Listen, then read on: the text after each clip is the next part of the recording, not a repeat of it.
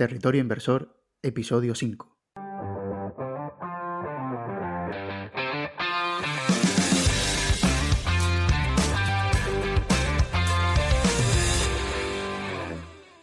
Bienvenidos a Territorio Inversor, el podcast de World Stocks. Somos Idafe González, Sualen Betancor y David Hernández. y te presentamos nuestro territorio personal para charlar y reflexionar sobre inversiones, siempre desde un enfoque empresarial. El objetivo del podcast es compartir conocimientos relacionados con la inversión, entrevistar a profesionales del sector, analizar empresas y mucho más. Si eres un inversor, empresario o simplemente alguien interesado en el mundo de las finanzas, este es tu podcast. Muy buenas a todos chicos, ¿qué tal? Bienvenidos de nuevo a World Stocks. Eh, una vez más, como siempre, estoy aquí con, con Sualén. ¿Qué tal a todos? Hoy, tenemos un- una baja de, última hora y es que David no ha podido venir por, porque está en época de exámenes y demás y no, no ha podido venir, pero bueno, estamos yo y Dafe González y, y Sualén para, para el que es, bajo mi punto de vista, el, podcast que más ganas tenía de, hacer. Es la primera vez que traemos a un, a un invitado y nada más y nada menos que para, para hablar sobre Adobe, para hablar sobre, mm, sobre la inteligencia artificial que parece que va a acabar con el, con el negocio de la empresa, sobre Figma. Y nada, hoy tenemos el placer de estar con, con David. Muy buenas, David. Hola, muy buenas chicos, un placer estar por aquí. Gracias por la invitación. No, gracias, gracias a ti porque, porque tú eres uno de los que, de los que más me ha ayudado eh, para, sobre temas de, de profundizar muchísimo más en la compañía. Me acuerdo, la historia es un tanto graciosa porque me acuerdo que, no sé si fue que me respondiste tú a, a un comentario en, en, en Twitter y yo te fui a hablar porque me habías dicho que eras, que eras profesional de la empresa y a partir de ahí te he hecho mil preguntas. Sí, La sí, verdad en, que- tu- en Twitter creo que te mandé un mensaje directo, ahora no me acuerdo exactamente, pero Sí, sí, debía ser algo de Adobe. Era, yo creo que fue después de la compra de Figma, justo en esa época que estaba todo muy... Puede ser, por ahí, por esa fecha, sí, sí, porque Y- creo que ahí se pegó el castañazo en la valoración. Sí. Y a partir de ahí, pues, te he hecho preguntas a diestro y siniestro, la verdad. Ti- ti- Tiene que tener una, una percepción de mí de vaya pesado este tío. Pero bueno, em, nada, para el que lo sepan, para que lo sepan, eh, David trabaja en el departamento de marketing y publicidad de, de Luxótica, que Luxótica es básicamente un conglomerado de gafas, dueñas de marcas como Ray-Ban o Oakley, entre, entre un montón. Me imagino que son muchísimas. Y, y lo más importante es que, si no me equivoco, llevas casi una década usando programas de Adobe. Creo Sí, recordar que me cercano, dijiste. cercano a, a la década ya, nos hacemos mayores. Pero sí, empecé sí. con Lightroom, Photoshop y luego Mm. ya a lo largo de mi carrera pues he ido utilizando prácticamente pues eh, en algunos momentos la, totalidad- la totalidad de la, de la suite de Adobe. Aunque ahora Sí, de- mismo me centro más en Photoshop e, e Illustrator. De hecho, me, me acuerdo, me comentaste ayer mismo que, que antes los, los software de Adobe eran con, con un CD o, o Sí, algo de ese estilo, me sí, sí. Por, a- por aquí, por casa tengo, bueno, luego la, luego la busco, que no sé dónde exactamente la tengo, pero venían en una especie de cajas de, de cartón, así rectangulares, donde tú la comprabas, por ejemplo, el CS2 o e- o el CS3, y te venía el- los míticos CDs o DVDs para instalarlo, ¿sabes? Y tú tenías Claro. ahí la licencia, pues eso, pues el tiempo que querías, o hasta que sacara la Adobe la siguiente actualización, CS4, CS5, lo que fuera, ¿sabes? Exacto. Y nada, si puedes explicarnos un poco, dentro de lo, de lo posible, pues tu rol en la, en la compañía y cómo utilizas la suite de Adobe en tu, en tu día a día, para ponernos un poco en contexto. Bueno, yo principalmente, principalmente, como has dicho, me dedico al tema de marketing y publicidad, más enfocado en, en publicidad en sí. Y básicamente, por resumir un poco, lo que hago es, eh, primero, la conceptua- conceptualización de las campañas publicitarias, de las marcas con las, con las cuales trabajo. Eh, posteriormente, el desarrollo de esa misma campaña y, eh, por último, la implementación y un cuarto paso sería el control de, dicha, de dichas campañas. Pero vamos, en resumen es desde que se diseña la propia campaña hasta que posteriormente se, se evalúa su implementación y cómo ha ido la, la misma, ¿sabes? Y Vale. en cuanto a los programas, pues básicamente lo- los dos que comentaba anteriormente, Photoshop eh, e Illustrator son los que más uso. Sí que para abrir, bueno, para ciertas tareas a, a lo largo del día sí que tengo instalado Adobe XD, pero simplemente por si me mandan algo y, y poder abrirlo, ¿sabes? Claro. Lo mismo que tengo Premiere, pues por eso, si te mandan algún archivo tal, poder abrirlo sin, sin pegas. Pero vamos, básicamente son Photoshop e, e Illustrator, Mm. ¿sabes? Ahora, ahora pasaremos a presentar la compañía, pero recordarles a todos que, que el, el Adobe XD, el Adobe XD es justamente la, esa competencia ¿no? de, de Figma, sí. de la que hablaremos, de la que hablaremos, la, la tan polémica adquisición.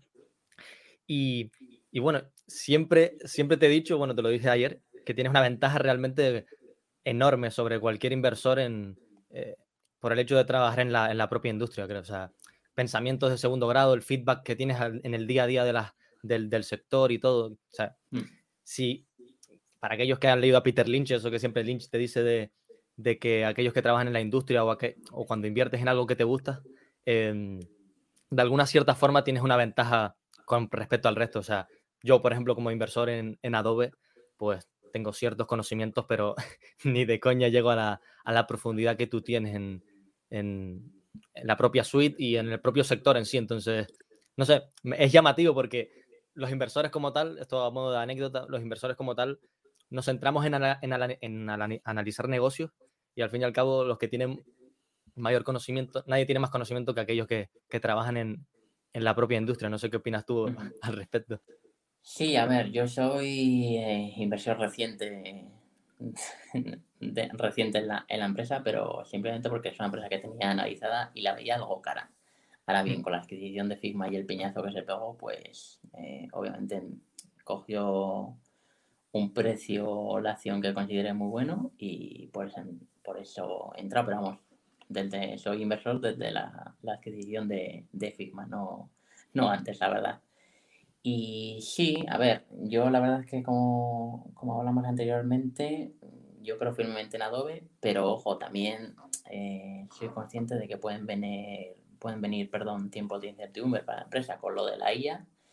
Y a ver, yo qué sé, igual se me ocurren otros problemas que pueden surgir, aparte de lo de la IA, es que, por ejemplo, eh, en algunos programas puede que no, que salga, que salga, eh, perdón, otro, otro programa que le, con IA, que le coma la tostada a alguno de la Mm. ¿sabes? O sea, me parece eh, que tenía un, bueno, y que tenía y tiene un buen, un buen precio ahora mismo la acción, Mm. pero eso, soy consciente de que pueden venir tiempos de, de incertidumbre y nos pueden castigar el mercado. Sí, sí, sí. Nah, al fin y al cabo, mercado. toda, al, final, al fin y al cabo, toda tesis tiene un. No hay la tesis perfecta en la cual no exista un riesgo nulo, porque si no, no habría oportunidad, básicamente. Entonces. Pero bueno, lo que, lo que, lo que hace falta, que es la profundidad del sector, lo tienes. Y, y justo fuiste tú la- el que vino y me dijo: esto de Figma era necesario y si no lo hacían prácticamente, Sí, a mi podía. juicio sí, a mi juicio creo que era una compra más que necesaria. Otra cosa es el precio que se haya pagado por él, pero claro, es que no Exacto. tampoco veo alternativas a Figma, ¿sabes? Sí, Nah, ya entraremos en profundidad en Figma. Ahora voy a, pasa- a pasar a presentar un poco la, la compañía por, por encima para, para aquellos que no conozcan Adobe.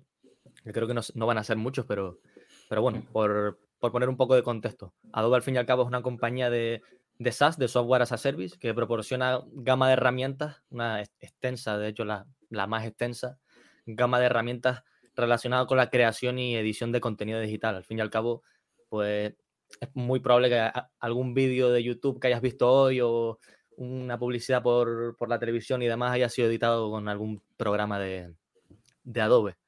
Em, la compañía básicamente se divide en, en tres segmentos, aunque realmente son dos porque uno prácticamente ni, ni cuenta, cada vez cuenta menos. Y básicamente sería el Digital Media, que es donde metemos Creative Cloud, que es, donde, que es la gama de herramientas que tú utilizas de Premiere, eh, Photoshop, Illustrator, Lightroom, InDesign, etc. Adobe XD.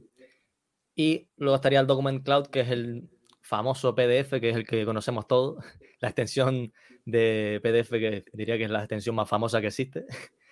Y por el otro lado tendríamos el Digital Experience, que el Digital Experience pues, sería una especie de software CRM donde tú puedes un poco traquear eh, y, y, brindar soluciones, soluciones personalizadas a los clientes eh, en base a necesidades, en base a gustos, en base a, pues, el ejemplo que siempre pongo, en un banco, pues si, si pones una cierta publicidad dentro de una aplicación o una cierta oferta, pues ese software se encarga un poco de detectar qué es lo que estás haciendo dentro de la propia, de la propia app y al fin y al cabo, pues te brindará soluciones que tú mismo estás buscando. Tipo, por ejemplo, el software de, de, Salesforce, que es de hecho una, una de esas, una de las de la competencia, o de hecho la competencia principal. Em, hablaremos también más profundidad de Experience Cloud, porque creo que es un poco diferenciador para el apartado creative en, el, en, en las empresas, no tanto en un, un freelance o una, un diseñador individual. Y por dar una serie de, de métricas de la compañía, la, la, compañía pues viene, es un pedazo de empresa del copón, crece ingresos al 20% durante los últimos siete años, con márgenes brutos del 88% y márgenes EBIT, EBIT o sea, márgenes operativos crecientes de, desde el 30 hasta actualmente situándose por el 35, llegando incluso a rozar los 40%. ¿Por qué? ¿Por qué se da esto? Pues básicamente porque es una empresa con bajo CAPEX, CAPEX sale prácticamente el 2%, lo que ayuda mucho a generar, a generar cajas, a que los retornos sean muy elevados. Básicamente por eso, porque el coste marginal de duplicar o añadir un producto más de venta, pues tiende a cero por, eso mismo, porque no hay que replicar un producto físico, sino que son básicamente licencias, licencias, suscripciones que, que le das a, tu, a los propios usuarios. Por tanto, se te, se te crea una bola de, de, o una máquina de generar caja basada en eh, ingresos muy recurrentes, que ya hablaremos sobre esto mismo eh, cuando mencionemos a, a Shantanu Narayan, al CEO. Ingresos muy recurrentes porque son bajo suscripción, márgenes muy elevados, crecimiento de caja muy elevado, que le favorece ese working capital negativo que tiene porque recibe el ingreso por suscripción antes, eh, bajo CAPEX, retorno sobre el capital elevadísimo, pues al fin y al cabo una máquina de, de, componer y el precio por acción así lo refleja. Como yo siempre digo, pues Adobe al fin y al cabo también tiene unos vientos de cola impresionantes. ¿Por qué? Pues porque, como denominé en la entrevista que hice con, con Diego Puertas, pues al fin y al cabo es una apuesta por la digitalización del propio mundo cada vez el mundo es más digital y, y, por ende Adobe se beneficia de esto porque es la herramienta por excelencia de cualquier creador de, de contenido digital o diseñador de contenido. Moats de la empresa, pues la marca, que como ya comenté muchas veces con, con David, pues esa, esa, presencia de Adobe, ese, esa marca en sí es sinónimo en el sector de la edición de contenido de, calidad en sus productos. Un efecto red masivo que se complementa con un círculo virtuoso, que es básicamente cuantos más profesionales usen productos de Adobe, de la suite de Adobe, pues más negocios usan productos de Creative Cloud y que más negocios utilicen productos de Creative Cloud hace que la gente que quiera acceder al sector se forme con productos de Creative Cloud, que al fin y al cabo pues vuelva a la, vuelva a la rueda de más profesionales usando productos de Creative Cloud y así constantemente. Eh, además, existe un coste de cambio elevadísimo que David también nos dirá, que básicamente es que eh, existe una cierta curva de aprendizaje para programas que él mismo utiliza, como Photoshop, eh, Premiere y, demás. Por tanto, el coste de cambiarte de, plataforma o de programa es, muy elevado, porque al fin y al cabo te, ha costado mucho adquirir ese conocimiento sobre ese programa en sí, no vas a cambiar a, a otro. Y por último, añadiría la cultura empresarial, porque Shantanu ha demostrado que, que es un SEO, uno de los mejores SEOs que he visto, y que haya puesto una cultura que tú lo ves en los programas de en los, en los Adobe Max y demás y ves como, como, lo, como, los empleados en sí pues están felices de, trabajar en, en, Adobe. Y por último, el MOAD que yo considero el mayor MOAD que de, la, de la compañía y que mencionaremos a lo largo de toda la, la tesis, la tesis, el programa básicamente, es el ecosistema, que es el que defiende, es el que, el que defiende todo a viento y marea todo lo que le venga a la, empresa. Es lo que le da tiempo para reaccionar. Te viene Figma, pues el ecosistema te da tiempo, lo que te da tiempo para reaccionar. Te viene la IA, pues también te da tiempo para, para reaccionar. Todo ello viene, todo esto conlleva a un pricing power muy elevado, que no explotan del todo, creo que existe cierto ratio de robustez, y que además, como ya comenté y hablamos con David eh, en privado, ahora mismo comentaremos más, pues existe un puente de peaje, o sea, que todo que tu herramienta tenga un coste de cambio tan elevado y tenga uno, uno, un efecto red tan grande, pues al fin y al cabo lo que hace es que si tú quieres ser diseñador profesional, podrás empezar en, en Affinity porque es más barato o podrás empezar en Canva o lo que sea, pero al fin y al cabo acabarás entrando en la suite de Adobe si quieres ser profesional porque es, la herramienta estándar del propio sector. Eh, por último, el CEO, Shantanu Narayan, que me parece un hombre muy clave en la compañía. De hecho, eso mismo que comentaste antes, David, de, David, de, la licencia de los CDs, que antes era por licencia, que tenías el CD, comprarlo y bajar el, programa y demás, pues fue él en 2012 el que básicamente eh, cambió ese modelo de licencia a uno de suscripción y, el que hizo que cambió la, la, compañía por completo. ¿Por qué? Pues básicamente pues eso, la recurrencia en los ingresos que tanto pedimos los inversores y que tan tan bueno es para, no solo para estimar, sino para la propia empresa, pues eh, tener una contabilidad muchísimo mejor. Eh, además, pues Santanu, si miras Glassdoor, que es una página para mirar los SEOs por calificación, está en el top 2. Eh, o sea, puedes ver la cultura que ha instaurado y lo contento que están tanto e, empleados como ex empleados. Y ahora sí, ya me dejo de hablar para que hable David.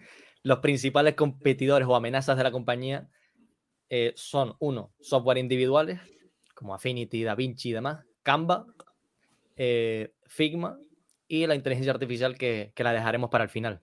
Eh, habiendo dicho todo esto, si quieres, empezamos por los software individuales y yo te quiero preguntar, ¿por qué usar Adobe y no usar otro software como Affinity o, o DaVinci, por ejemplo? Pues a mi juicio, simplemente por los costes de cambio de una a otra, eso en primer lugar, ¿vale? Es que Affinity, siempre, o sea, es un Photoshop que vale o valía la licencia, ahora mismo no sé cuánto vale, 35 euros. No sé cuánto vale ahora, pero cuando se lanzó valía eso.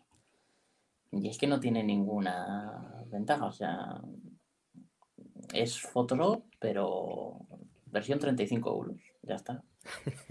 y es que aunque, aunque sea más barata, tampoco no, no, es, no es suficiente como no es un incentivo suficiente como para cambiarte. El cambio, no justifica el cambio, la verdad. Luego también es cierto que a la hora de tema de brochas, de, controles y demás, mm. es básicamente lo mismo que, que porque es una copia, pero ya os digo, mm, mm. vale 35 euros. Eso es la, principal diferencia.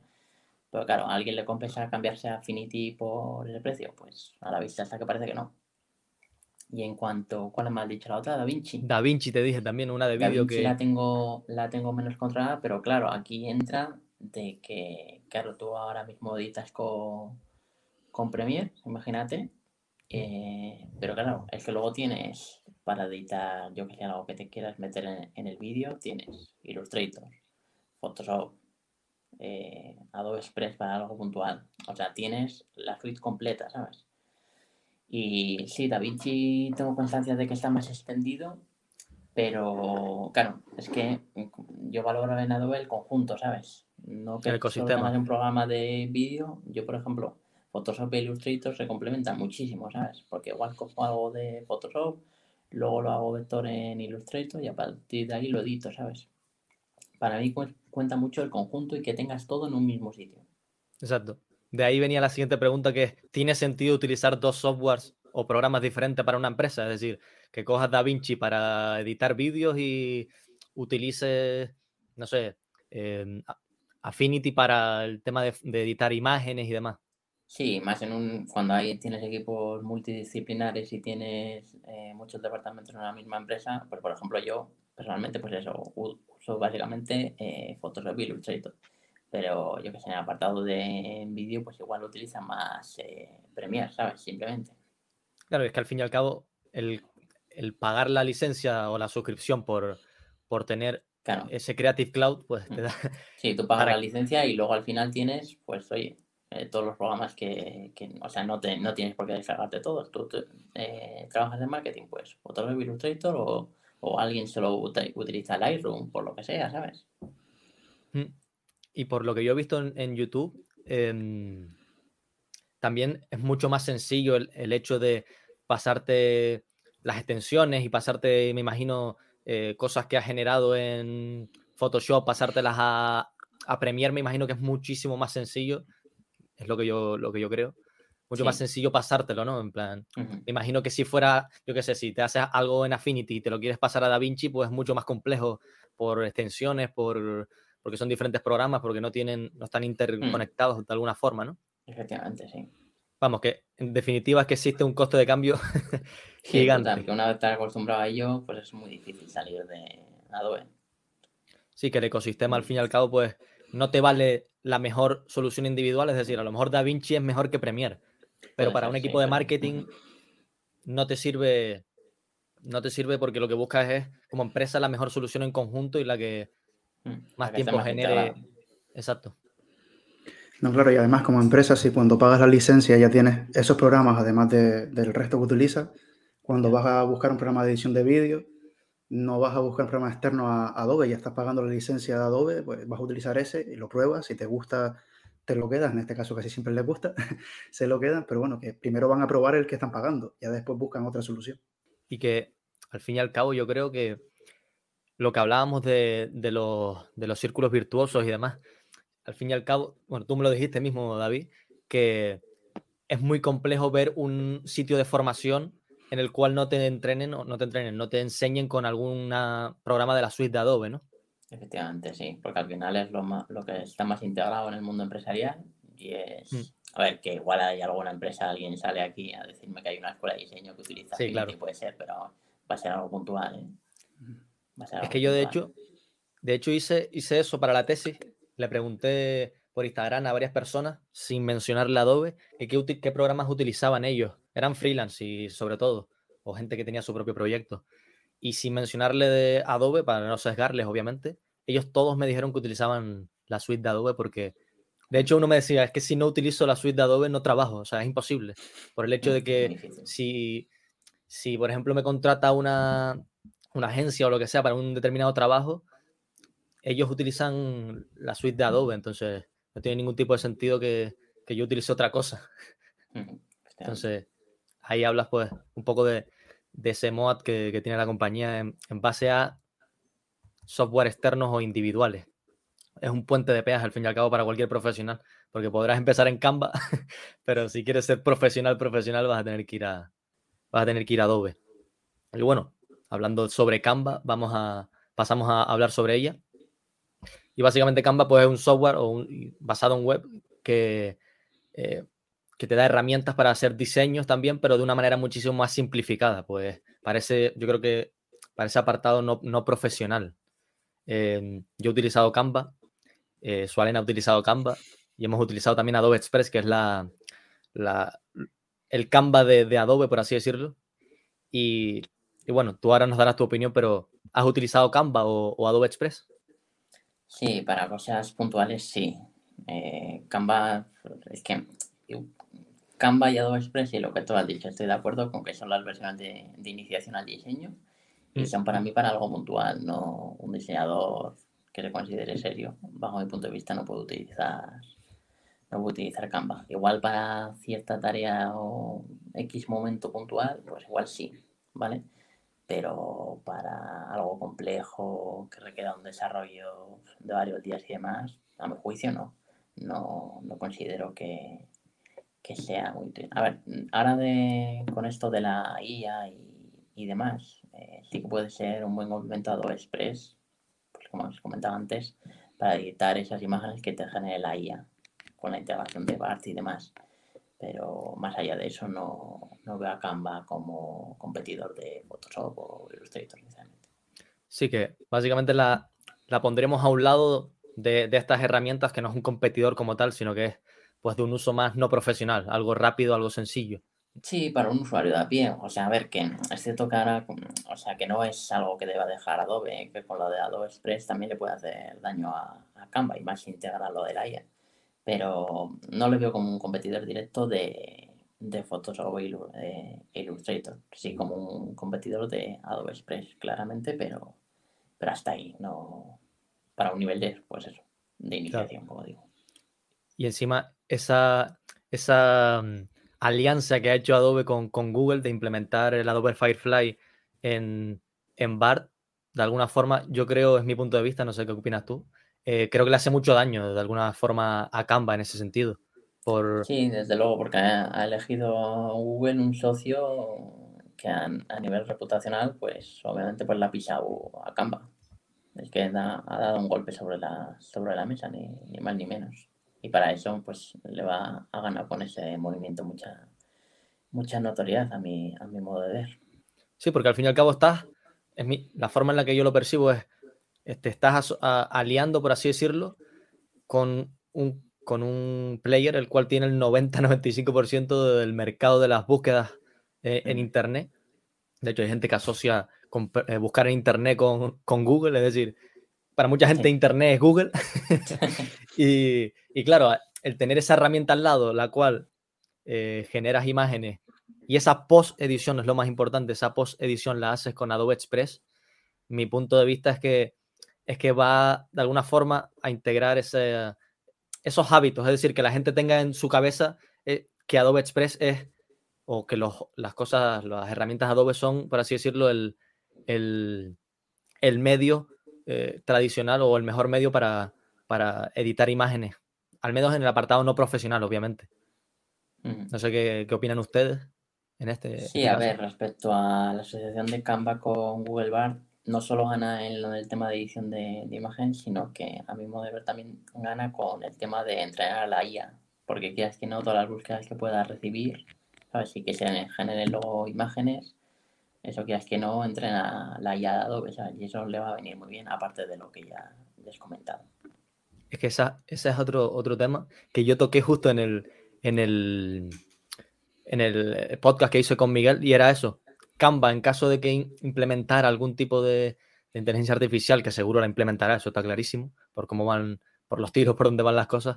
Eh, pero creo que no tiene tantos, bueno, de hecho no creo que no existe ninguna empresa que tenga tantos datos como, como Adobe para entrenar una inteligencia artificial diario, sobre todo. Y más después de esta adquisición, como adquisición, esta asociación como tal. Sí, de manera legal, desde luego que Adobe puede hacer puede hacer daño en ese aspecto, de manera legal, mm. repito.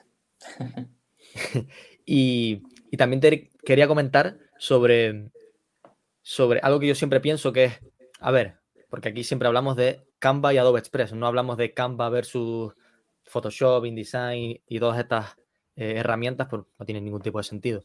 Pero si fuéramos a comparar una con la otra, yo que he utilizado ambas, intentando no estar sesgado por el hecho de ser em, inversor, creo que es muchísimo mejor porque no solo porque no tiene necesidad de no tiene necesidad de monetizar, por así decirlo, de forma instantánea ese apartado no profesional. Canva sí porque es lo único que hace y yo creo que Adobe Express podría básicamente cargarse a Canva con el simple hecho de dejar cosas mm, gratuitas, o sea, más cosas gratuitas de las que, de las que deja Canva. Es decir, por ejemplo, el apartado, no sé si lo has probado, hay un botón en, el Adobe Express que es el que te quita el fondo automáticamente de una imagen. Y claro, eso Canva, si lo quieres, tienes que pagar. Entonces, al fin y al cabo, yo creo que, que esa no necesidad de, monetización, pues creo que poniendo cosas más, más gratuitas, que más cosas gratuitas que, que, Canva te lo puedes cargar perfectamente. Sí, desde luego, al final, pues eh, Adobe al final tiene mucha más caja que, que Canva y por lo tanto puede destinar muchos más recursos a, Adobe Express y, y barrer el día de mañana a Canva. Que sí que es cierto que Canva ahora se está metiendo en otros apartados, aparte de tema de edición de, imagen y demás. Pero mm. sí, en ese apartado de edición de imagen le mm. puede, hacer, le puede hacer mucho daño simplemente por, porque tiene mucha más caja y muchos más recursos. Y además, es que se incluye dentro otra, otro tipo de, de, herramientas de Adobe, como Adobe Fonts, Adobe Stock, em, creo que un Photoshop en plan versión más normalita eh, para, para, esa edición, o sea, para complementar ese, ese, Adobe Express. Al fin y al cabo, yo creo que, bajo mi punto de vista, Canva no, no, deber, no debería suponer ningún tipo de, programa, de problema para, para Adobe en ese sentido. Y, y, nada, bueno, pasamos a Figma, que creo que aquí ya hay más, hay más chicha, por así decirlo. Eh, si quieres explicarnos tú un poco qué es, Figma. Bueno, Figma, para que lo entienda un poco la audiencia, una explicación de a pie, es un diseñador de interfaces eh, centrado sobre todo en User Experience y User Interface. Es básicamente diseñar una web eh, en formato Drive, para que se me entienda. Es que tú puedes compartir ese archivo de, de Figma en live con tus compañeros y a partir de ahí ir editándolo en vivo, mm. Al contrario de lo que se puede hacer eh, o se podía hacer en Adobe XD, que cada uno, pues, que viene a ser Adobe XD y Figma viene a ser lo mismo. Lo que pasa que Adobe XD es para, entre comillas, editarlo online sin poder compartir con otros lo que, lo que estás editando en ese, en ese momento. Y básicamente es porque Figma ha sido concebido desde el primer momento como una herramienta online, ¿sabes? Tipo, tipo Drive, para que, para que se me entienda. Sí, que no es que sea un, un programa mejor, en el sentido de ha salido un programa clásico de, de descarga, el cual es mejor que la gama de, de Adobe, sino que es básicamente que ha aprovechado una tecnología superior, como es estar basado en web. tema de, de, concepción, pues eh, Figma está tiene una concepción que ha nacido en web y Adobe XD pues no nació en web directamente y aparte de eso podríamos destacar otra diferencia, la diferencia primordial entre uno y otro es el tema de que mm, la, ¿cómo se dice? Eh, que es mucho más fácil de, de, utilizar, es mucho más intuitivo, intuitivo es la palabra, Figma es mucho más intuitivo claro. de utilizar que, que Adobe XD bueno, que cualquier programa de, de, Adobe, la verdad, a mi, a mi juicio, es muy intuitivo. ¿Y por qué crees que se ha dado la compra? Es decir, ¿por qué crees que Adobe ha tenido que pagar esas 50 veces ventas por, por Figma? Pues básicamente, y arriesgo de repetirme, por, eh, como he dicho antes, es un tema de, de concepción, eh, de que Adobe no ha nacido en la web y Figma sí, y todo lo que le pueda aportar Figma a Adobe creo que va a ser muy positivo para la propia Adobe la verdad.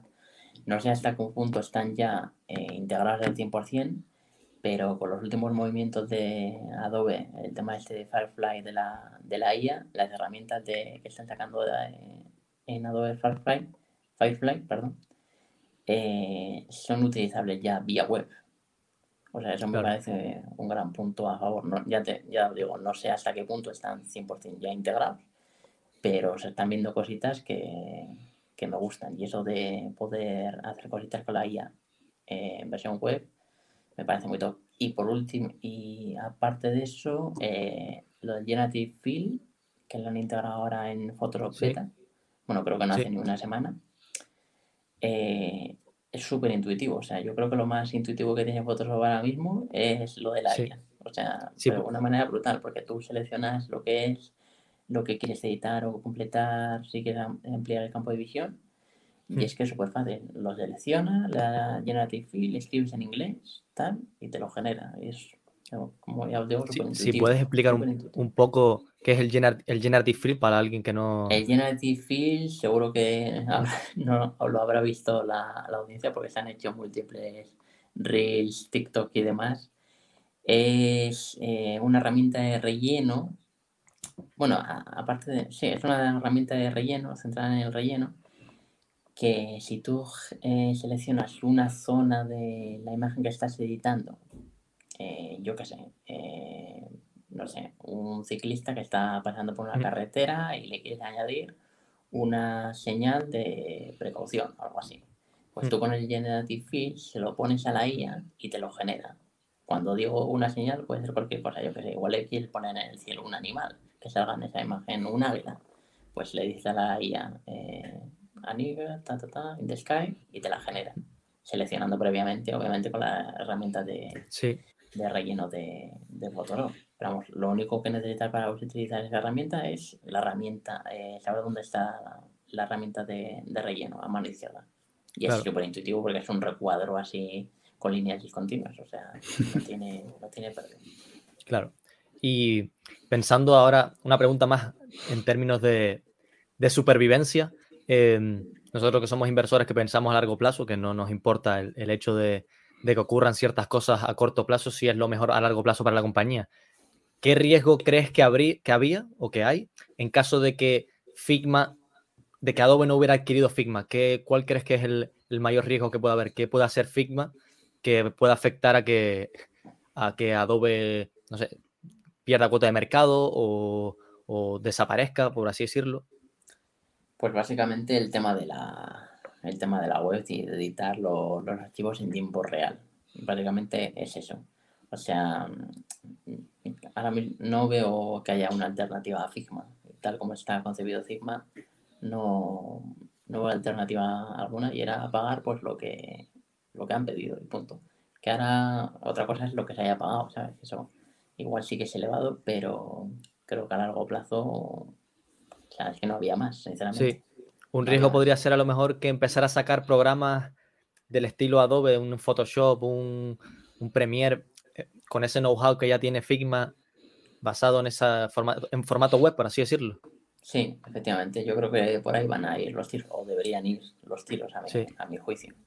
Sacar un Photoshop, pero simplemente versión web, o sea, lo que hay ahora, meterlo en web como está, como está Figma. Es que ahorraría también muchísimo tiempo, la verdad.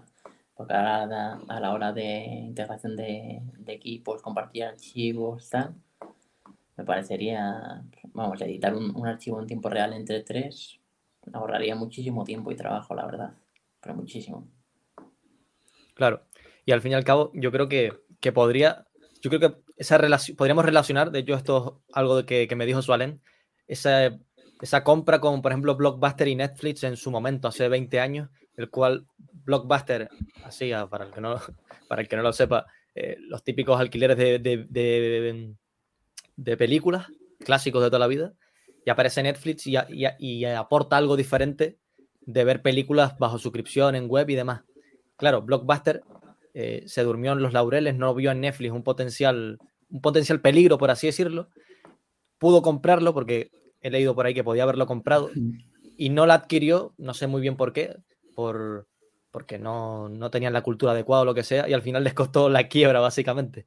Podría ser esa una, una buena referencia de alguna forma, ¿no? Sí, sí, ya os digo, es que yo creo que el movimiento ha sido muy, muy adaptado por eso yo creo que es un movimiento a futuro, que es complicado de ver ahora mismo. Bueno, y cuando se realizó la compra, pues eh, era aún más complicado de ver, pero ahora, a mi, a mi juicio, ¿eh? todo esto a mi juicio, mm. a mi modo de ver, eh, creo que el tema de Adobe Fly que hayan lanzado estas herramientas versión web, creo que dice mucho hacia dónde va, ¿eh? o por lo menos da una, una pista hacia dónde le puede ir la compañía en ese aspecto.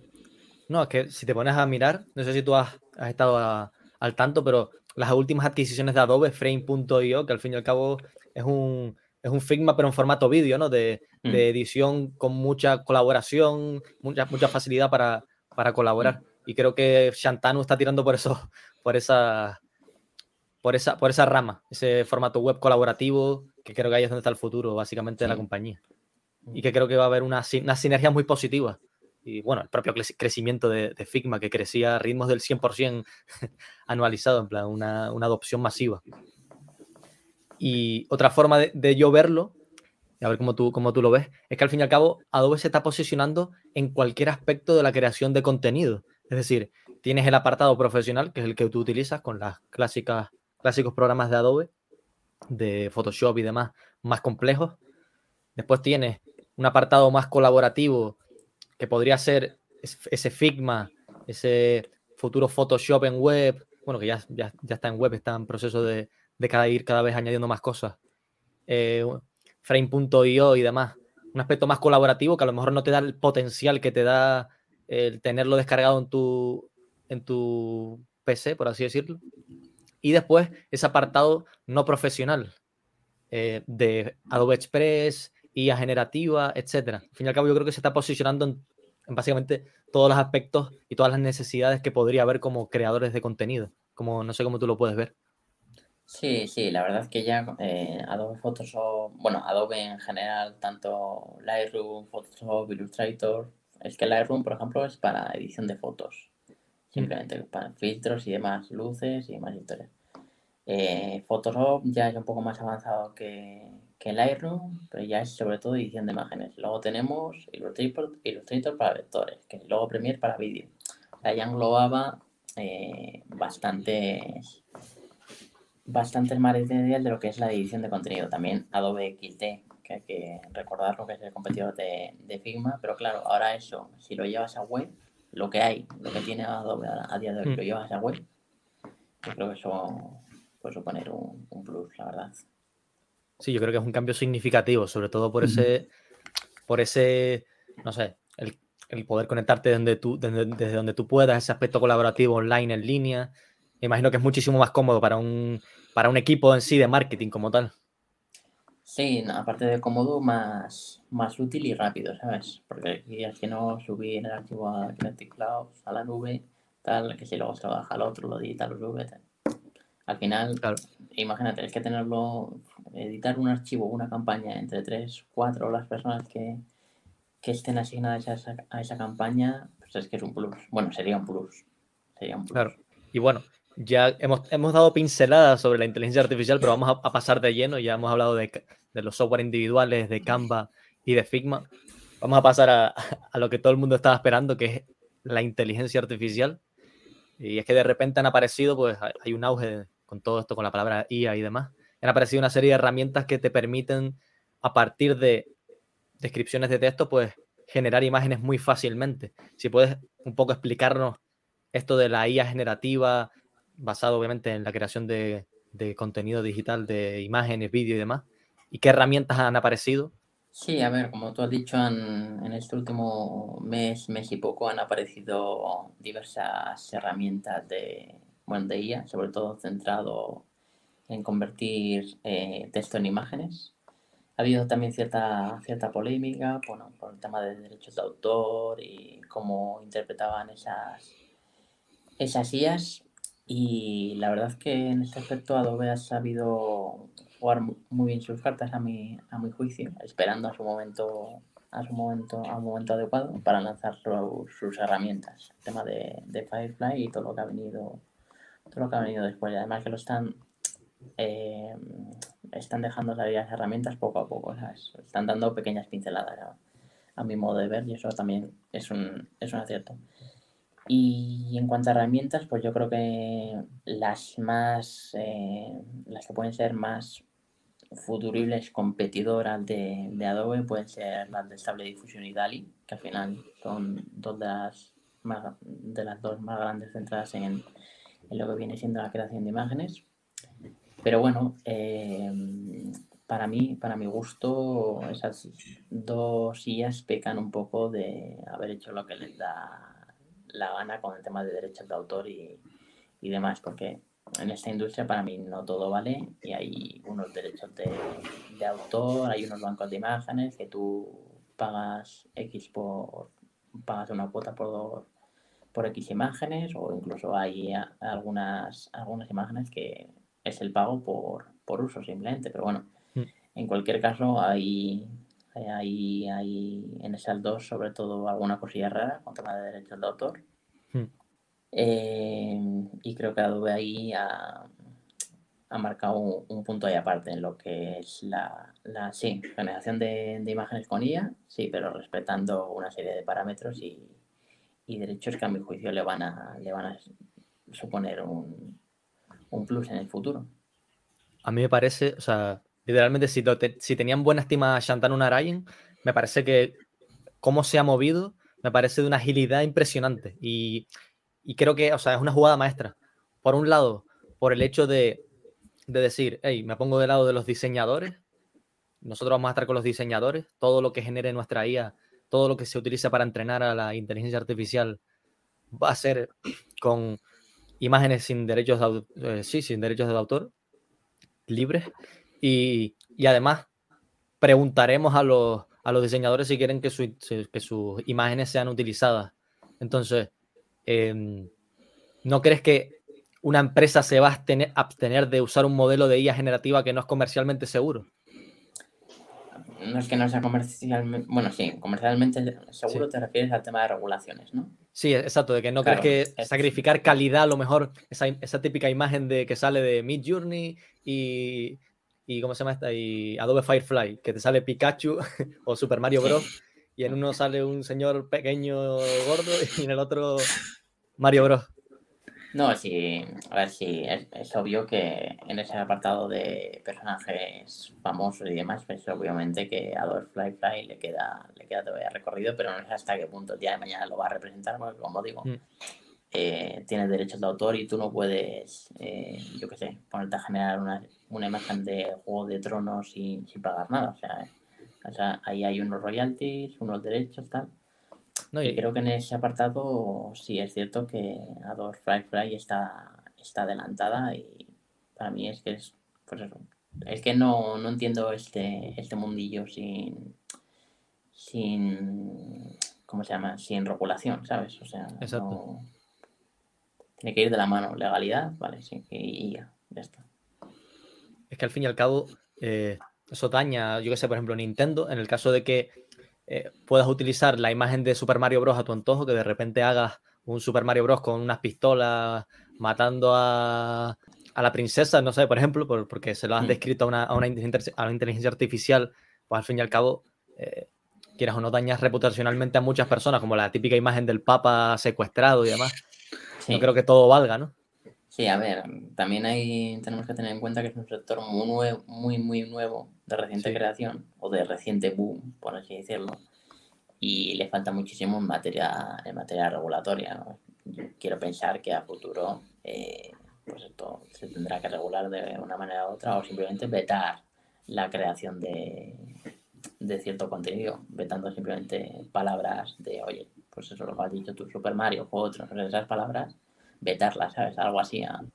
quiero pensar ¿eh? que habrá que... Obviamente le falta regulación, no sé por dónde van a ir los tiros, pero no creo que a Nintendo ni a ninguna de estas empresas les interese que genere imágenes de sus personajes, de sus actores, así, a cholón, como digo, O sea, no, no creo que ninguna de esas esté interés. Otra cosa es que yo que sé, igual el día de mañana les interese, yo que sé, eh, hacen una asociación Adobe y Star Wars, me lo invento, para generar imágenes, yo qué sé. Compras una película de Star Wars y te genera, te dan una licencia para que puedas generar con la IA imágenes de Star Wars. Por ahí sí, para cosas puntuales y demás, colaboraciones o algo así, igual eso sí. Pero ahora como está es que no puede. Ahora mismo no, lo que está es que no, no lo veo en el futuro. No lo veo. Claro. No, y al fin y al cabo la buena imagen de Adobe pues también te ayuda para ese tipo de colaboraciones que tú dices con, Star Wars, con un Nintendo, porque al fin y al cabo él, él se está poniendo del lado del, del creador y de, y de la imagen. Exactamente. Exactamente. Y nada, te iba a preguntar, bueno, yo lo sé, pero ¿has utilizado Firefly? Que nos des un poco esas sensaciones que has, que has podido tener y si ha mejorado con el tiempo, ¿cómo lo estás viendo? Sí, sí, la verdad es que, que sí, sí que he tenido, sí que he tenido oportunidad de, de, probarlo, tanto en versión web como en Photoshop Beta, la verdad. Y sí, creo que ha llamado mucho, mucho la atención recientemente, la última semana, con el Generative Fill, mm. que sí ha, ha conseguido lo mismo que consiguió ChatGPT, Stable Diffusion en su día, que es el efecto wow, ¿sabes? Claro. Se han generado un montón de, de Reels, un montón de TikTok, y viene el efecto wow es que llama la atención. O sea, y en Fill ha conseguido llamar la atención porque realmente es muy bueno. Y es que te puede solucionar la vida, pero mm, en cuanto a planos, eh, ya solo eh, a la hora de si quieres eh, borrar ciertos elementos de, la foto y demás, es que lo hace pues lujo y todas las capas que había que generar, bueno, que personalmente generaba cuando había que borrar algo, se quedan innumerables y que la IA te lo haga en 5 segundos, pues que eso es un plus. Y ojo que está en nueva versión beta.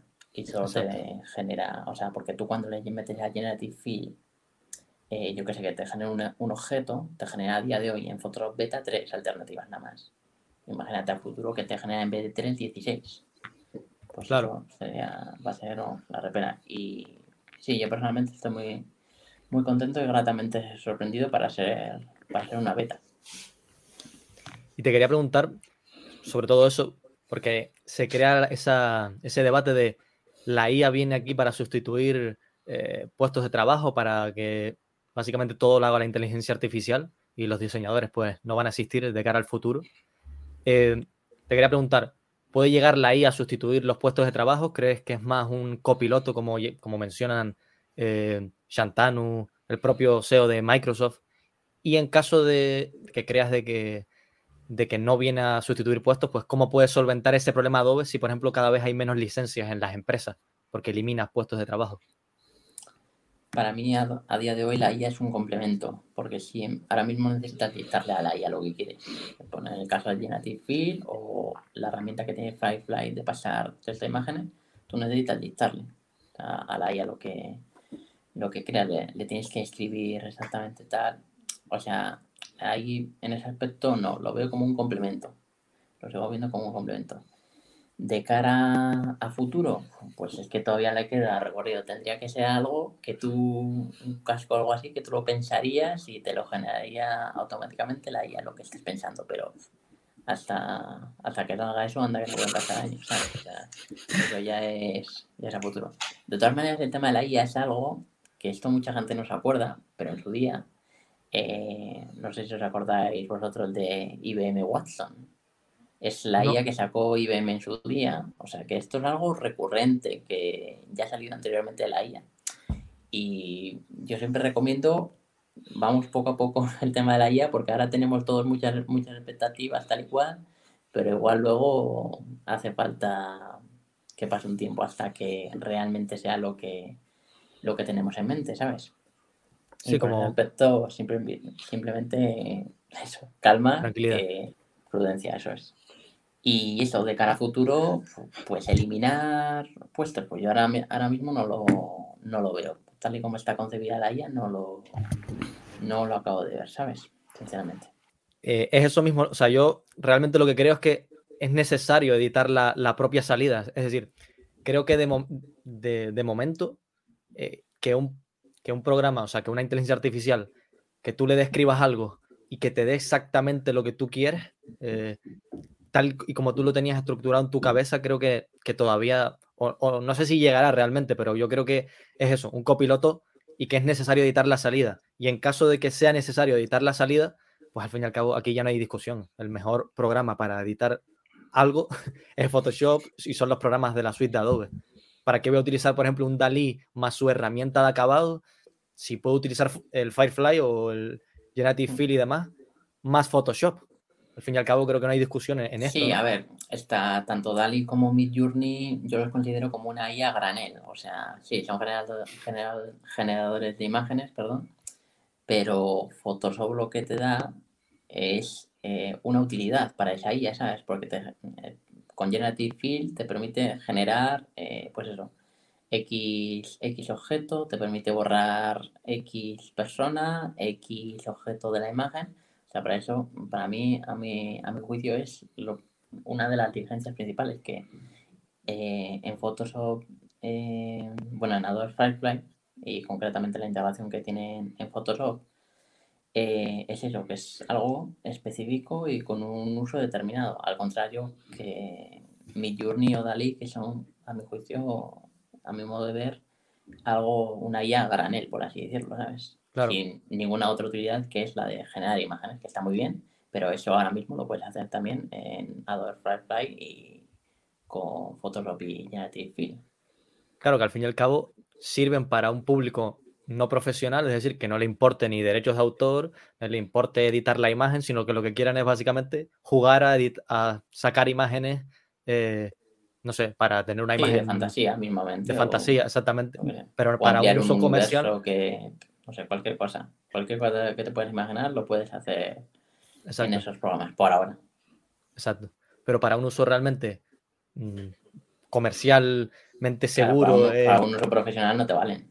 Exactamente. No tienen que es, es, que, y yo lo que, en mi concepto, en mi cabeza es, eh, en caso de querer, no sé, por ejemplo, que quieran competir este, esta, esta Dalí y demás con, con las propias suites de Adobe, porque al fin y al cabo te generan la imagen de una forma espectacular y demás. Si quieren meter ese post edición, si es que si se meten en ese si se meten en ese mundo, yo creo que ahí tienen muchísimo que perder. Y no sobre todo eso, sino también cuando intenten monetizar, porque al fin y al cabo estos son empresas y van a tener que poner una suscripción de algún tipo y demás. Entonces, mm. tú vas a querer pagar ese Dalí y demás a pagar la, el Creative Cloud como tal, que tiene no solo lo que hace Dalí, sino muchísimas más cosas. Mm. Claro, ahí ya Adobe tiene, tiene campo ganado, como se, como se suele decir. O sea, si quieren darle un plus a lo que es eh, Stable Diffusion DALI, pues eso, se meterán con licencias y luego si un plus, pues podría ser, como bien dices, la edición de, esas imágenes, ¿sabes? Pero, claro, ahí ya Adobe, pues... Para eso ya tienes Adobe, al fin y al cabo. Entonces, y en el caso de la pregunta de si vienen, porque yo creo que ciertos puestos sí van a, a, quitar, obviamente. Sí, Hay ciertos puestos que, que, se puede prescindir, no sé de lo que, que, ¿qué opinas tú. Sí, a ver, generadores de miniaturas y, demás historias, puestos sobre todo de, bueno, de menor, de baja cualificación, por así decirlo, menor menores requerimientos, por así decirlo. Mm. Eso sí, pero claro, no creo que haya nadie que se dedique solo a, hacer miniaturas, ¿sabes? O sea, que igual sí que te quita parte del trabajo, sí, pero eso, yo qué sé, algo, pues eso, miniaturas, de una pequeña edición, algo así, eso sí que puede restar, pero claro, como digo, no, no creo que haya ningún, bueno, no sé si habrá algún diseñador que se dedique única y exclusivamente hacer miniaturas de vídeos. Sí, y en caso de que hubieran menos puestos de trabajo, porque al fin y al cabo esos que vendría a decir que hay menos licencias que pagar para las empresas y demás, ¿cómo, ¿cómo puedes solventar este problema Adobe? ¿Cómo crees que podría hacerlo? Hombre, eh, ahora mismo Adobe Firefly es gratuito siempre y cuando pagues la, suscripción de Adobe. Hmm. Igual el día de mañana Adobe Firefly pasa a ser, yo qué sé, uno más de, la suite con su correspondiente con su correspondiente pago o tarifa, perdón. Así que igual las lo que ganes con Adobe Firefly, igual lo pierdes eh, con Photoshop y más o menos igual en, en ese apartado puedes, por así decirlo, igualar las cuentas. O claro, no, y al fin y al cabo, si hay menos licencias, es decir, porque hay menos trabajadores, yo creo que al fin y al cabo eh, a la empresa le estás ahorrando ciertos puestos de trabajo, eh, bastante sueldo en, el, sentido, en ese sentido, y costes. Por tanto, si tú subieras el precio de esa, de esa suscripción de, de la Creative Cloud y demás, yo creo que las empresas estarían encantados de, de pagarlo porque al fin y al cabo lo que estás haciendo es, quitarle mucha, mucho coste, por así decirlo. Sí, sí, sí, de cara, de cara a futuro pueden eh, ir por ahí los tiros, la verdad. Ya digo, no veas hasta ahora el, punto de, de, que quite puestos de trabajo, pero obviamente sí que te va a quitar carga de trabajo. Claro. Eso, eso es cierto. Y por ahí, pues yo qué sé, igual en vez de tener ahora a tres diseñadores, pues igual necesitas a dos, porque con dos la IA lo, y una IA lo pueden hacer más rápido y más fácil que con tres, ¿sabes? Claro. Ahí igual sí, pero es una empresa, yo creo, más como optimización de costes, ¿sabes? Más que, sí. que vaya a sustituir una IA a un trabajador al, al 100%. Lo veo como un complemento. Igual entre dos y una IA lo hace mejor que entre tres y oye, hay prescindes de uno, ¿sabes? Claro. No, a ver, al fin y al cabo, todas, estos, todas estas cosas que nos estamos preguntando en, allí en Adobe, en el, la sede de Adobe, se lo habrán preguntado hace tres años seguramente. Pero básicamente tenemos que situarnos en, lo peor que pudiera pasar para, la propia empresa, para ver si, si existe esa, esa seguridad de que va a seguir perdurando. Y otra de las incógnitas que hay es si los costes de cambio en las herramientas Adobe va, van a disminuir. O sea, que al fin y al cabo que la IA lo que haga es aplanar esa curva de aprendizaje y que sea muchísimo más sencillo de utilizar y se reduzca ese coste de cambio, que era al fin y al cabo una de las ventajas competitivas de Adobe. ¿Crees que la IA va a poder hacer eso eh, con Adobe o con cualquier otro Puede programa? Que sí, pero a su vez la, integración creo que va a cobrar mayor, mayor protagonismo, o sea, tener todas las, como lo tienes ahora, pero como digo, sí. otra vez de repetirme, lo mismo pero en versión web, eso y simplificado aún más con la IA yo creo que eso va a marcar, o sea, la integración que va a tener eh, Adobe con todos sus programas ahí va a marcar un poco. Sí, el ecosistema. A riesgo de que la, la IA disminuya los costes de cambio, yo creo que por ahí va a ser lo que a futuro le va a diferenciar eh, estar en web y el tema de la, de la integración. Y hubo un concepto que me gustó mucho que me dijiste, sobre todo en relación a esto, a que se disminuían los costes de cambio y, y demás eh, me dijiste que la velocidad de innovación y de implementación es un gran coste de cambio en sí. Si nos puedes explicar un poco el concepto en sí de, por qué de por qué lo dices. Sí, a ver, yo creo que es un tema de. Aquí ya entramos de, recursos que pueda tener una empresa y, otra de, adaptarse a lo que a lo que venga. El ejemplo más, más claro es el tema de Adobe con Firefly y la, y la IA, que se estaba esperando a ver qué hacían sus competidores y a partir de ahí se, ha posicionado. Y al posicionarse de la manera que lo ha hecho, yo creo que da buena cuenta de lo que quiere a futuro con la, con la IA. Estar del lado de mm. los creadores, eh, respetar la regulación, que eso me parece muy importante. Y de cara a futuro, cuando haya otras innovaciones, ya sea, yo que sé, una IA, que tú le digas algo, le puedas, sea por voz, un elemento que sea por voz, y, que te lo genere directamente a, imagen, te genere un vector, lo, que quieras. Creo que va a estar eh, mucho mejor preparada Adobe que, su competencia. Claro. Pero simplemente por eso, por, recursos que pueda tener una, una y otra empresa, ¿sabes? y las culturas en sí. Por ejemplo, Adobe ha demostrado que tiene una agilidad bestial por cómo ha enfrentado eh, todo esto de, que, de la inteligencia artificial y demás. Yo creo que es que ya estaban preparados para, para cualquier cosa de este estilo. Entonces, yo aquí cuando me, literalmente a su alente lo puedo decir, a mí me estalló la cabeza en este sentido, el, la velocidad de innovación y de implementación de cualquier tipo de nueva disrupción es un coste de cambio enorme. Por ejemplo, por ponerte un ejemplo, Tesla y Mercedes. Es el que yo le ponía, le decía a Sualen. Es decir, el coste de cambio de tener, por ejemplo, un Mercedes es muy grande. O sea, el, coste de oportunidad en sí, porque al fin y al cabo, sabes que Tesla, eh, por cada nueva innovación que te mete Mercedes, Tesla te va a meter cuatro o cinco. Entonces, el tener ese Mercedes en lugar de un Tesla te está privando de tener eh, cierto grado de innovación o seguridad de que van a seguir innovando. Y al fin y al cabo, Adobe es lo mismo tú vas a cambiarte a otra, empresa, a otro programa, a, utilizar sus programas, eh, ¿en base a qué? Porque si, por ejemplo, tienes la certeza de que ese programa seguirá adaptando todas esas nuevas innovaciones, implementaciones, como sí ha demostrado hacerlo Adobe. Al fin y al cabo, eso es un coste de cambio muy elevado, porque imagínate cambiarte a Affinity porque saca algo súper revolucionario del estilo una IA generativa por voz y no sé qué pero Affinity será capaz de los, siguiente, el siguiente, la siguiente innovación será capaz de adaptarla. No estoy tan seguro. ¿Y qué vas a hacer? ¿Volver a cambiarte a Adobe si Adobe sí es capaz de hacerlo? No vas a estar cambiándote en base a, a que la gente innove de una forma u otra, sino te vas a quedar en el, en el sitio donde se dan las mejores herramientas desde hace más de 40 o 50 años. Entonces, creo que ese apartado de la velocidad de innovación y la capacidad para innovar es un gran coste de cambio en sí. Sí, a ver, ya, y para añadir a eso, también se ha demostrado que la gente que tiene Adobe, tanto particulares como empresas, no les importa el precio, porque, como hemos comentado anteriormente, han salido alternativas más baratas y mm. Adobe sigue siendo el rey. O sea, Exactamente. eso de cara a futuro, de cara a establecer eh, precios, también refuerza un poco la, trayectoria de, Adobe. A ver, obviamente que si pone yo que sé un precio de 500 euros por, licencia, pues ahí se va a resentir las restricciones, eso es. Hmm.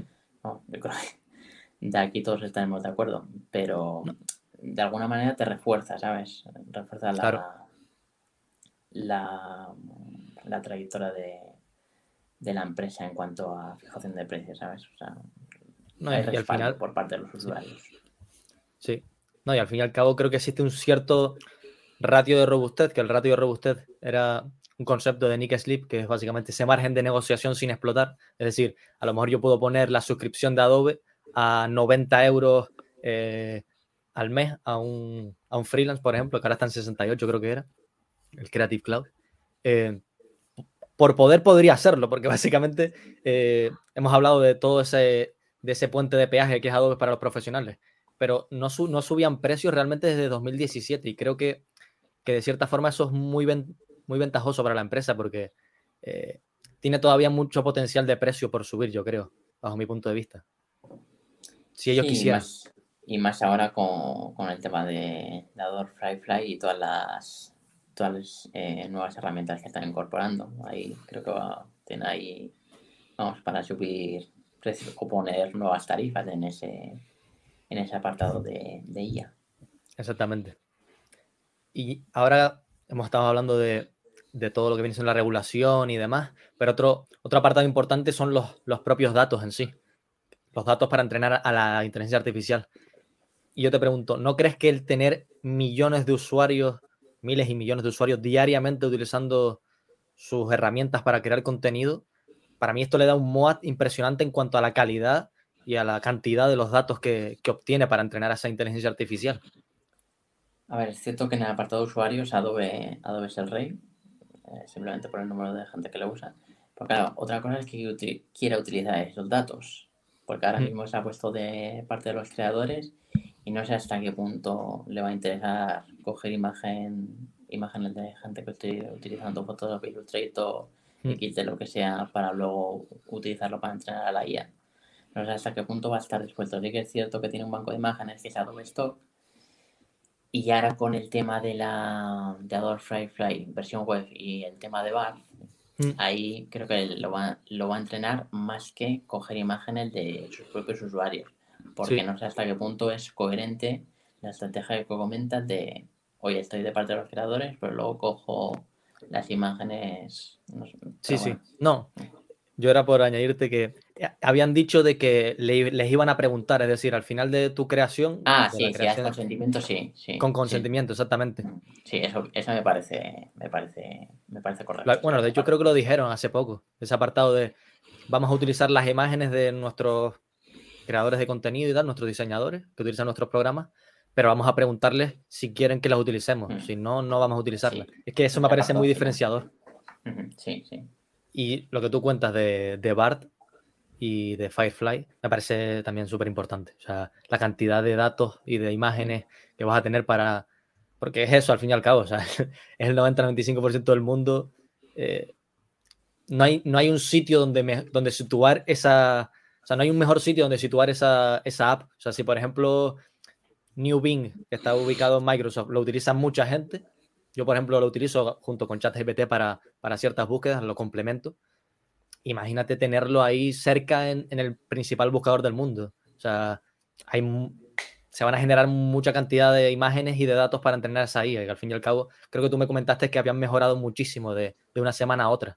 Sí, la verdad, la verdad es que sí. La asociación con, Google es que más tráfico que, que Google no te lo va a dar no te lo va a dar ninguna otra. Eso, pues simplemente por, resumir un poco lo que te va a traer eh, es tráfico y por lo tanto entrenar a la, a IA, ¿sabes? Porque no, tengo datos de, la, de las búsquedas que se están generando a día de hoy, pero es que a poco tráfico que, llega allí. A ver, es cierto que todavía eso no ha llegado a Europa. ¿eh? Yo lo he probado con una VPN y creo que están en, Estados Unidos y no sé, si 150 países más. Sí y quieres que no cuanto, en cuanto se abra al exterior, pues eso, más búsquedas y por lo tanto, pues más se va a entrenar la, la IA en ese aspecto. Sí.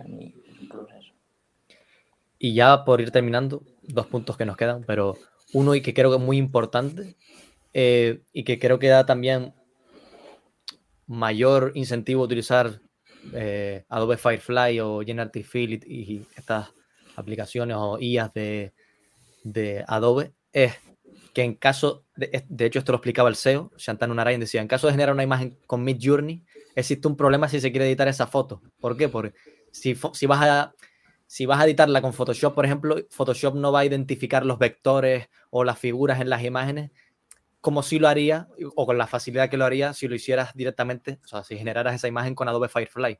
Yo creo que eso es un incentivo, un motivo para no, para no utilizar este tipo de, de de IAS o de, genera, sí, de IAS generativas de imágenes, porque al fin y al cabo preferible utilizar Firefly que te identifique el globo, que te identifique el mar y el barco, ¿sabes? Mm. ¿Cómo lo ves tú eso? Sí, eh, pues bueno, eh, es que es una IA granel, como has dicho, o sea, sin mayor utilidad más que dar rienda suelta a tu creatividad. O sea, mm. Midjourney y Dali son para ello, para dar rienda suelta a tu creatividad, ponerte a, a ponerte prompts ahí y ver lo que sale, ¿sabes? ir cambiando esos prompts y pues eso, a prueba y error, ir probando.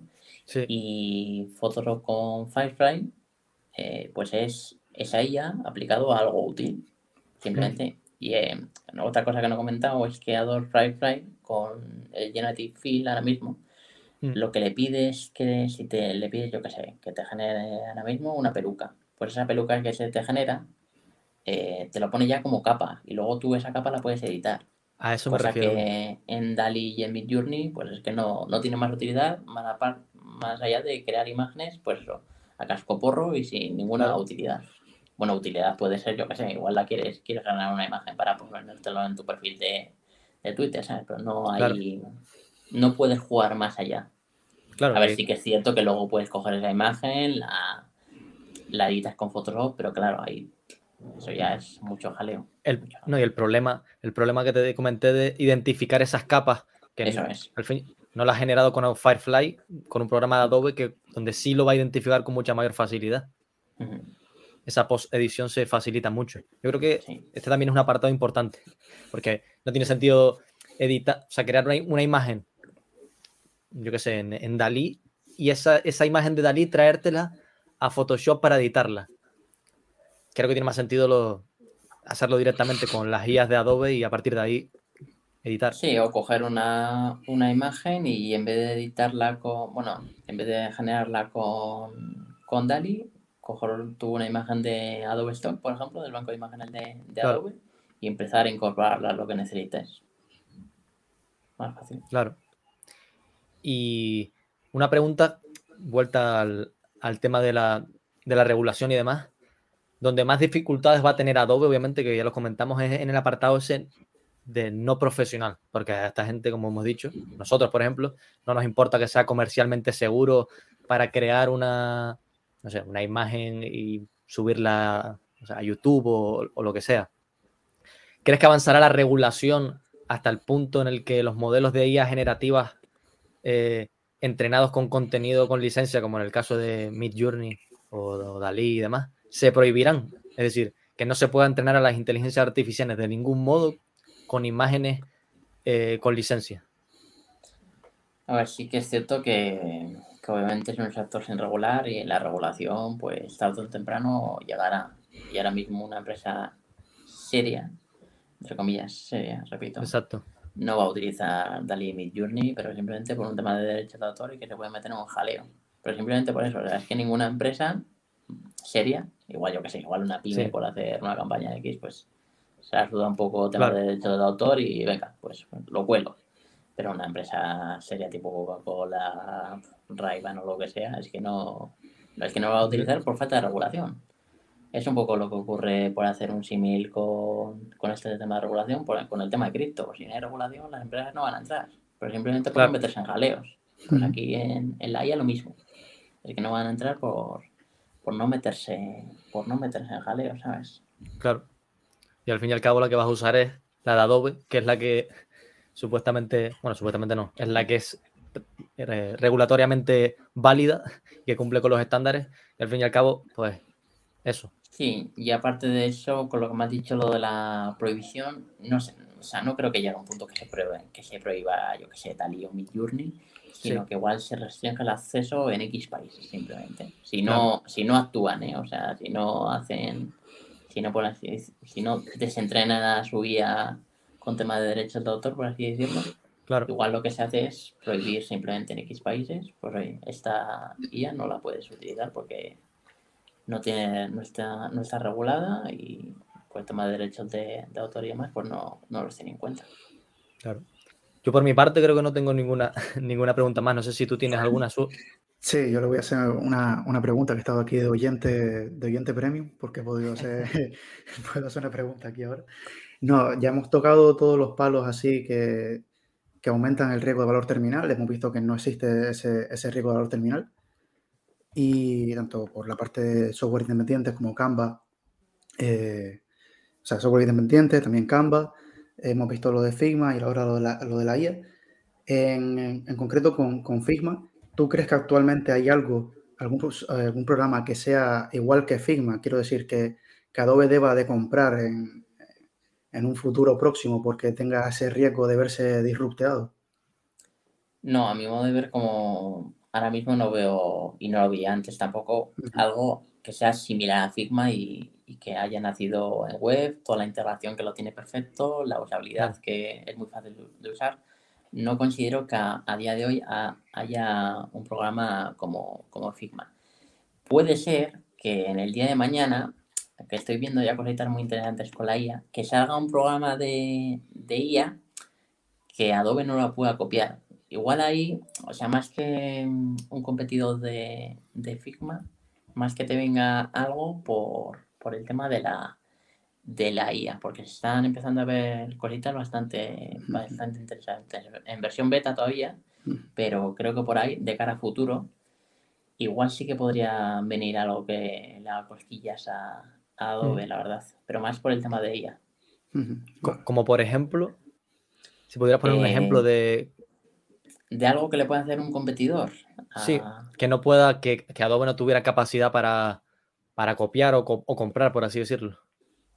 Pues algo, eh, algo, centrado en IA de vídeo podría, podrían venir mm. por ahí los tiros, a mi modo de ver. ¿eh?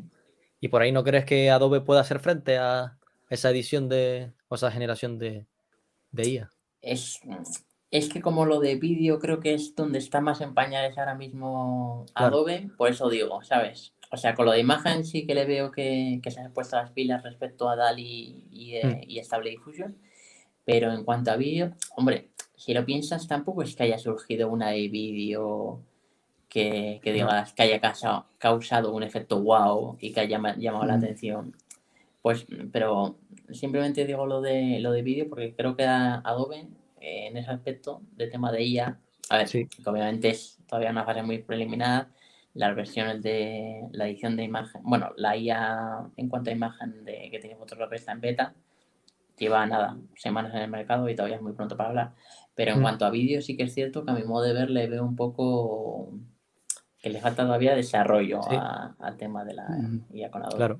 Y por eso digo que igual a futuro puede venir algo con la IA de, Adobe que no sepa o no pueda copiar. Que no lo sé, ¿eh? pero digo como, como A mí mi, punto de vista aquí es que, claro, puede, puede surgir ese, esa rama de, por ejemplo, el vídeo que sea súper innovador y sea mejor que, lo que proponga con Premiere.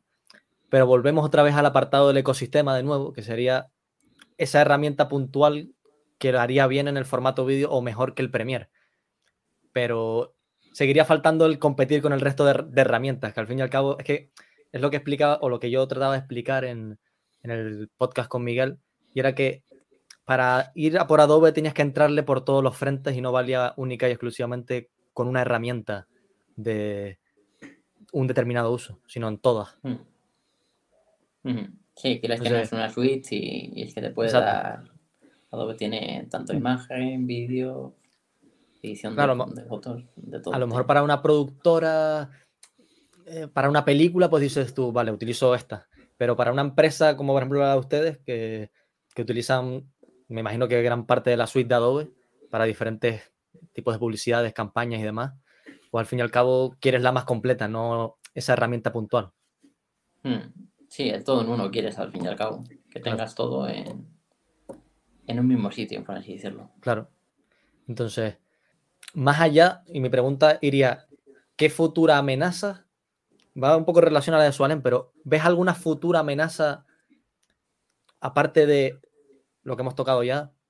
Software individuales, que ya hemos visto que no es que haya ninguna amenaza. Canva, Figma y la inteligencia artificial, algo que tú veas que pueda hacerle cosquillas a Adobe por algún frente? Porque la gente suele decir, ¿y si sale otro Figma? Por ejemplo, ¿sabes? No, no habla de inteligencia artificial, sino si sale otro Figma, eh, yo lo veo complejo porque ya el hueco que había de que estaba nacido un web y tal, lo tendría cubierto Adobe en caso de la compra. Pero un otro Figma 2.0 ¿Lo ves por algún lado ahora mismo? A ver, como riesgo ahora inmediato de cara al, a un futuro próximo es que la mm. inteligencia artificial sea un bluff, porque ahora hay muchas expectativas, pero si luego esas expectativas no se traducen en herramientas de utilidad, ahí sí que puede ser un buen bluff para, para Adobe y toda la industria cripto en general, porque como digo, hay muchas expectativas y esas expectativas ahora se tienen que traducir en hechos. Eso de, de primera es como riesgo más inmediato, posible riesgo más inmediato, que no lo creo que suceda, pero bueno, cuando se crean tantas expectativas, yo creo que la gente tiene mucho hype ahora mismo. Y eso no, no, es de todo bueno a, mi modo de ver. Y luego como, como algo, un programa tipo Figma o algo así, sí. pues aparte de lo del vídeo que he comentado, no veo ahora mismo nada que diga que tenga en el horizonte Adobe que digan, pues por aquí pueden venir los... Más allá de lo del vídeo que comento, porque creo que ahí le falta, le falta desarrollo, pero sinceramente no veo nada que se le presente en el horizonte así como preocupante, ¿sabes? Claro. Porque es que la gente suele comentar que Adobe no tiene tanto MOAD, no debe tener tanto MOAD si tiene que pagar las 50 veces ventas que pagó, que realmente son menos, porque Figma cobra mucho menos de lo que podría por estar compitiendo con Adobe y demás. A lo mejor esas 50 veces ventas se quedan en 25. Sigue siendo una barbaridad, pero me refiero, es importante tenerlo en cuenta. Em, creen que no tiene el MOAD porque ha tenido que pagar eso, pero yo creo que lo que, no digo que yo tenga razón, sin embargo, creo que no se entiende que todo radica no en que sea mejor programa que Adobe, el Figma como tal, sino que, como tú comentaste, esa versión web, ese nacimiento que, nace como web, que es algo que los programas Adobe no han podido porque simplemente se crearon en 1990, básicamente. Sí, sí, a ver, es algo, lo que dices es muy difícil de ver si no está dentro de la empresa y no estás familiarizado con lo que es mm. Figma y lo que es Adobe a, día de hoy. Y yo creo que ya esos pasos, la, la, compra de Figma ya se está empezando a ver repercutida en, en Adobe, ¿sabes? Por lo que nos contaba algo de, la integración de ciertas herramientas de Firefly vía web, esto último de Generative Fill en Photoshop, que es mucho más intuitivo, y creo que ya, se están viendo las primeras pinceladas de lo que va a ser a futuro. Pero claro, es que un inversor medio, pues esto, pues si no usa los programas, pues es muy difícil verlo. Claro, claro. Si no, la verdad. Si no profundizas en la compañía y entiendes un poco el, la razón detrás de esa compra, que no es simplemente protegerte de, algo que te vino, ¿sabes? No es una adquisición más, sino es un hecho puntual que te salió eh, y has tenido que reaccionar de algún tipo de forma. No mm. es, no es algo que se vaya a dar cada año, por así decirlo, sino que es eso, una forma diferente de, de, de crear contenido, más colaborativa en versión web que los programas de Adobe no han podido no han venido de ahí, porque son más antiguos. Claro, sí, son temas de, de, concesión. Y lo del precio, pues bueno, el castigo que tuvo en su día, pues sinceramente, como he comentado antes, a mí me sirvió para, entrar, porque es una empresa que ya tenía ya mirada. Y bueno, pues hasta ahora creo que la tengo un más 12% o algo así. sí, sí, sí. No, ahora ya se fue El tiempo da la, razón, pero vamos. Yo estoy muy contento con la compra y creo la empresa, ¿sabes? Sí, sí, yo también. De hecho, se nos fue ya a 400 y pico, creo que están 412 o por ahí.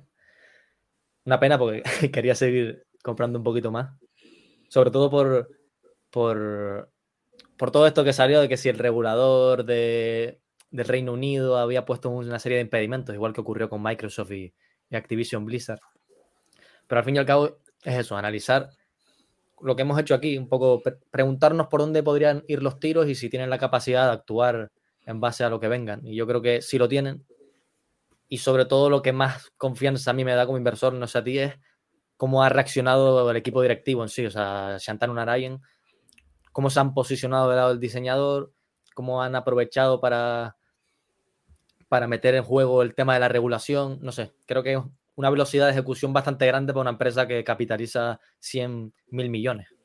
Sí, a ver, para mí lo más importante es que no se han, se han precipitado y han sabido sacar de la IA algo de, que es de utilidad para sus usuarios y que tiene utilidad en sus programas. No han sacado una IA eh, de test, bueno, también de test de imagen, pero no solo han sacado eso, sino que se han centrado en algo específico para sus programas y sobre todo específico para sus usuarios, sus usuarios y que tiene utilidad.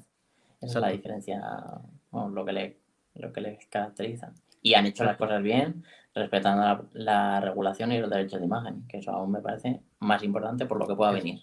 Porque ahora eso igual no se ve, pero de cara a futuro cuando venga una regulación en Europa, dicen, oye, es que Adobe está haciendo las cosas bien y me interesa esta empresa. Ahí puede, puede pegar una subida la, empresa cuando salga el tema este de la regulación y demás. No, y de cara, son cosas poco obvias, pero de cara a que te a que te den el visto verde a una adquisición o, sí, por ejemplo, a Figma, que, vean que te estás posicionando del lado de, del, diseñador, que no estás queriendo abusar de él de ningún tipo. Al fin y al cabo, esos son puntos positivos para la, para la, compañía en base a que te aprueben eh, a que te aprueben adquisiciones y demás. No es que, no es que quieras la, compra para, para apoderarte de, del mercado y, aprovecharte de tus diseñadores y tal. Entonces, son cosas poco obvias que creo que tienen muchísima, muchísima importancia. No sé si tienes alguna pregunta más, Suba. No, no, ya por mi parte estoy completo ya. Yo también. Pues, pues nada, agradecerte que hayas venido, David. La verdad que tenía muchas ganas de grabar el, capítulo y también darte las gracias por porque me, has ayudado muchísimo a aumentar esa convicción, ya que tú estás dentro del sector. Y, espero que en, algún, en, un futuro pues volvamos a hacer algún tipo de, capítulo porque la verdad que ha quedado súper top. Me alegro, muchas gracias a, a por la, por la invitación y seguro que habrá, que habrá alguno más, seguro. Sí, sí, no, y más con, todo esto que viene, cada poco sale algo de, de la IA generativa. el, siguiente, igual para el tema de regulación. sí, sí, Europa. Exacto, exacto. Y nada, por mi parte, a, ti que, que, nos estás escuchando, pues darte las gracias. Eh, si está, lo estás escuchando en, en Substack, eh, decirte que ya estamos en, en Apple Podcast y en Spotify, por si te es más cómodo si nos escuchas por algún tipo, o sea, si escuchas podcast por algún otro tipo de plataforma, déjanos los comentarios. Si te ha gustado el podcast, pues agradeceríamos un like si te hemos aportado valor de algún tipo. Si estás en Spotify, si también siempre que te hayamos aportado valor, pues esa valoración de cinco estrellas siempre, siempre es de agradecer. Al fin y al cabo, pues eh, nos motiva de algún tipo de forma a seguir creando contenido. Y te pondremos seguramente una encuesta para ver si, si te ha aportado valor el, podcast y también comentarios en Spotify para ver si, quieres poner algo en, concreto, pues, pues ahí lo tendrás. Te dejamos también el enlace a redes sociales en la descripción. Y por mi parte, nada más, todo el feedback posible que puedas darnos, pues te lo agradecemos. Si te ha gustado este tipo de, de episodios con un profesional de una determinada empresa que tenemos nosotros, en este caso en cartera, pues te lo agradeceríamos porque al fin y al cabo es feedback que recibimos y somos como una IA, como dice Sualen. Cuanto más datos, mejor. y nada, por mi parte eso, muchas gracias. No sé si quieres decir tú algo más, Sualen. No, es que ya voy a decir muchas gracias también porque ya lo dijiste todo tú. sí, lo tengo todo apuntado aquí, tengo la chuleta para no olvidarme. Así que nada. Nada, por mi parte, muchas gracias también. Gracias por escucharnos como siempre y nada, esperemos que estén también en el siguiente. Un abrazo.